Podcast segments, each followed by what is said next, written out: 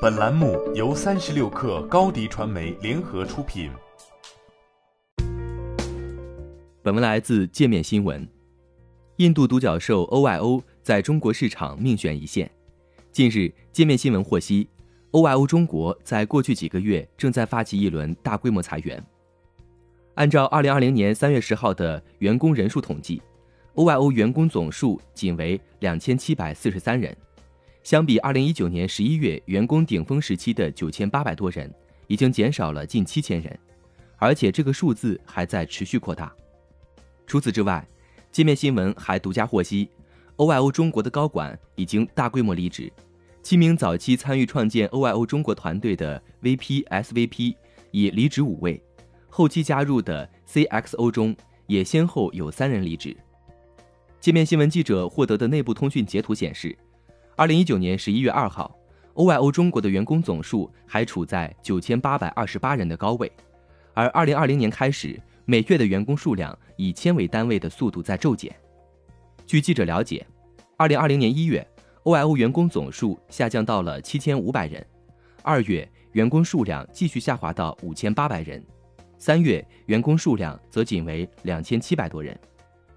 这家公司曾经对外公布过一组数据，显示其雄心壮志。OYO 酒店员工已超过一万人，为中国酒店行业创造了二十多万个就业机会。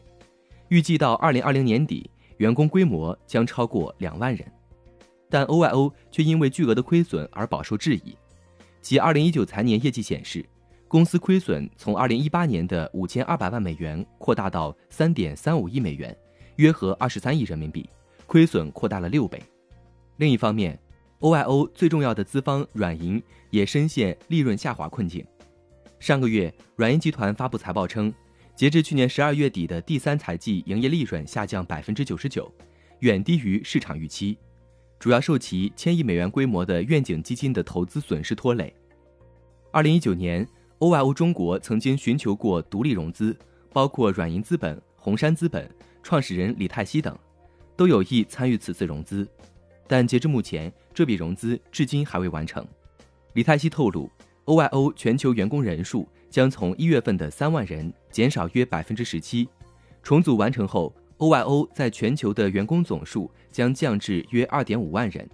此外，OYO 还将把改善与酒店的关系、加强公司监管放在首位。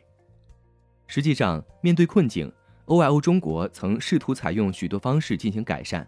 包括与业主合作保底的二点零模式等，但收效甚微，并未真正解决 OYO 帮助酒店主获得客源的核心问题。这一次，OYO 中国选择通过大规模减员来削减成本，但这种方式能否让这家公司真正渡过难关，依旧是一个未知数。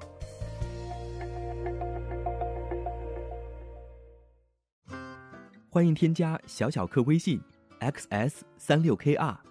加入三十六氪粉丝群，高迪传媒，我们制造影响力。